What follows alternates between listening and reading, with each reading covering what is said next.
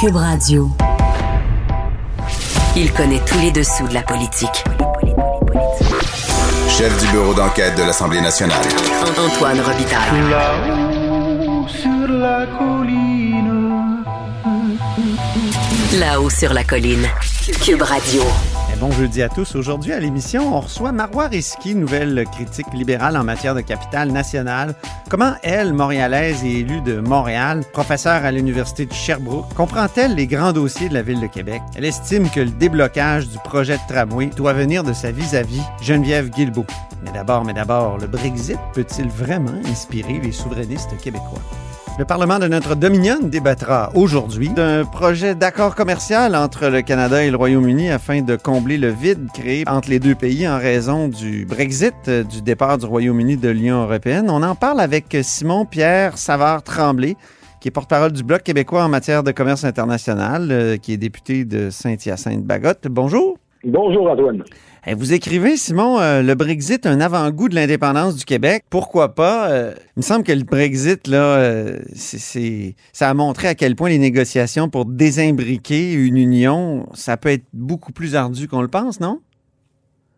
Ça peut être ardu, mais tu sais, on, on ne, on ne prend pas le Brexit dans son ensemble, mais sur un volet bien particulier, hein, qui est celui des ententes commerciales. Parce que quand on remonte à 1995, comme on le sait, au Québec, il y a eu un référendum sur, euh, sur l'indépendance. euh, et euh, qui s'est soldé par une victoire à l'arraché du non et dans des conditions qu'on connaît maintenant, avec beaucoup d'argent qui n'a pas été déclaré et autres.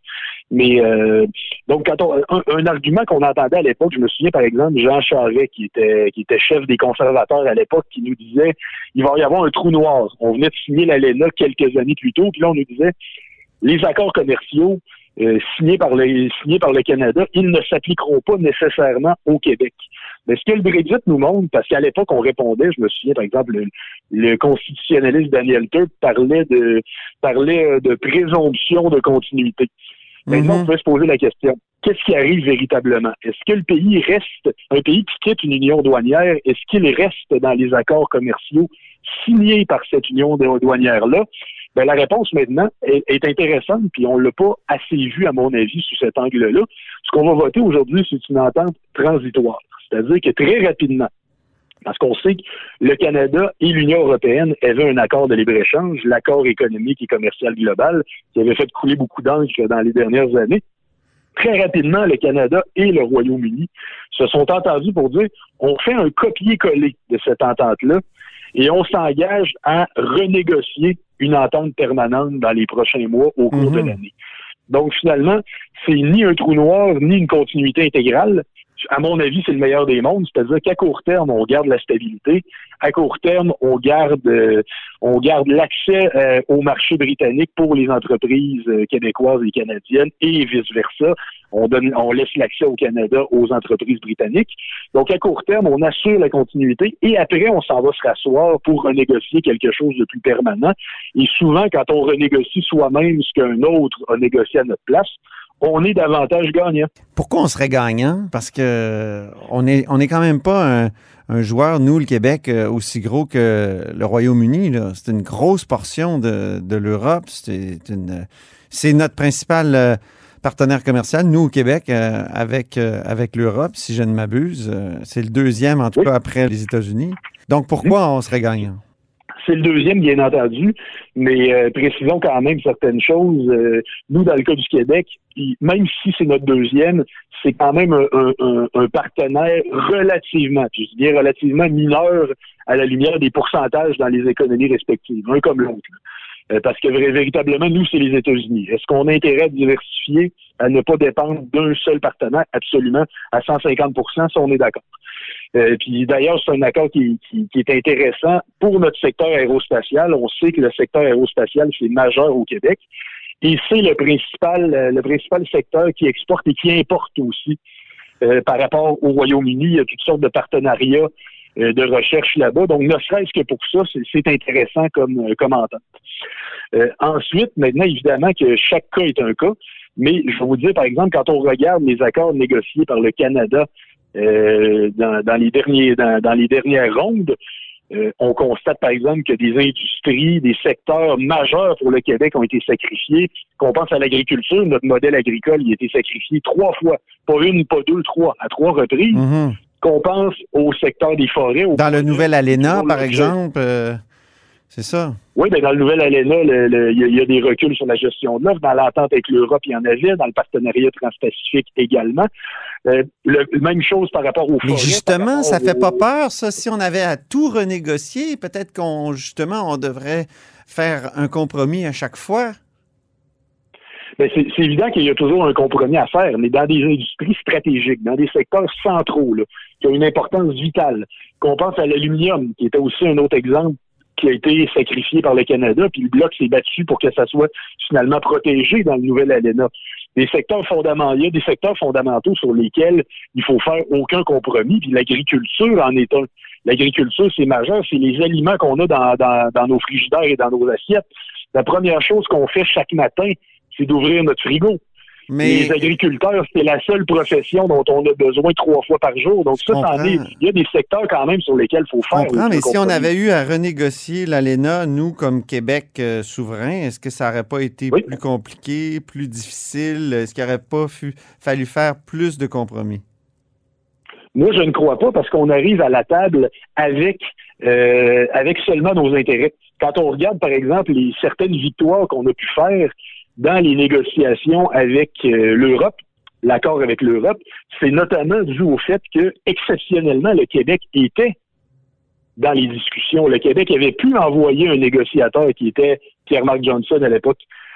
Euh, c'est évident que euh, quand on est là, on a au moins voix au chapitre. Ça ne veut pas dire qu'on va toujours bien négocier. Il y a des mauvais négociateurs comme il y en a des bons. Mais au moins, les erreurs seront les nôtres et on ne pourra pas dire que c'est parce qu'on était une masse négligeable, une quantité négligeable dans les, dans les discussions. Mhm. Mais le Brexit, jusqu'à maintenant, vous trouvez que ça va bien, vous? Vous trouvez que c'est inspirant pour, euh, mettons, un éventuel camp du oui? Mais je vais vous dire deux choses, deux choses l'une. D'une part, c'est la décision des Britanniques. Il faut, elle doit être respectée là-dessus. Euh, on peut, on peut tous euh, chacun euh, juger que c'était souhaitable ou que ça ne l'est pas. Puis évidemment, on, on regarde et on apprend. Il y a sur certains points que c'est moins couronné de succès, sur d'autres ça l'est davantage. Mais sur le plan de cette capacité à conclure des accords commerciaux, ça c'est un modèle, ça c'est intéressant. Regardez, euh, on disait, euh, je disais par exemple Michael Fortier dans la presse il y a une semaine et demie qui disait, Ouais. regardez, c'est la preuve qu'on se retrouve sans partenaire. Michael on- Fortier, donc on- euh, l'ancien ministre de Stephen Harper, euh, qui était sénateur. ministre qui- n'a jamais été élu, hein, c'est ça. Donc, Oui, euh, qu'est-ce qu'il nous dit? ministre non élu. Oui, il y avait toute Fait que, Regardez, une. moi je regarde les nuls. C'est un pamphlet anti-souverainiste, là. Oui, oui, absolument. Bon, en même temps, c'est pas si étonnant de sa part. Ben oui. Mais cette chose étant dite, quand on quand on regarde ça, moi je regarde le, le- le Royaume-Uni, euh, il a déjà conclu des accords avec 60, 60 des 70 pays avec lesquels l'Union européenne avait signé des accords. Puis Londres est même parvenu à une entente avec le Japon, avec lequel euh, l'Union européenne n'en avait pas. Donc, niveau partenaires commerciaux, ça va très bien. On peut pas parler du tout d'un trou noir, d'un vide de- ou d'un échec. Souvent, quand les parlementaires discutent de ce type d'accord-là, on n'a pas accès au texte. L'avez-vous, le texte, vous, euh, de- de- du nouvel accord euh, transitoire entre le Royaume-Uni et le Canada? Je vais vous dire, c'était du jamais vu. Là, on l'a le texte, bien entendu. On l'a eu un petit peu avant le, le congé des fêtes. Mais pendant plusieurs semaines, on nous demandait au comité permanent sur le commerce international, qui normalement, comme tous les autres comités parlementaires, sert à regarder les projets de loi de plus près. On reçoit des témoins, on reçoit des experts. Certains, c'est ça, c'est l'importance d'étudier véritablement un projet comme ça. Il y en a qui nous disent, cette ligne-là, vous l'avez peut-être pas vue de même, mais à la lumière de mon expertise, ça pourrait ouvrir à des conséquences. Bon, ça, finalement, c'est l'importance d'étudier véritablement un accord.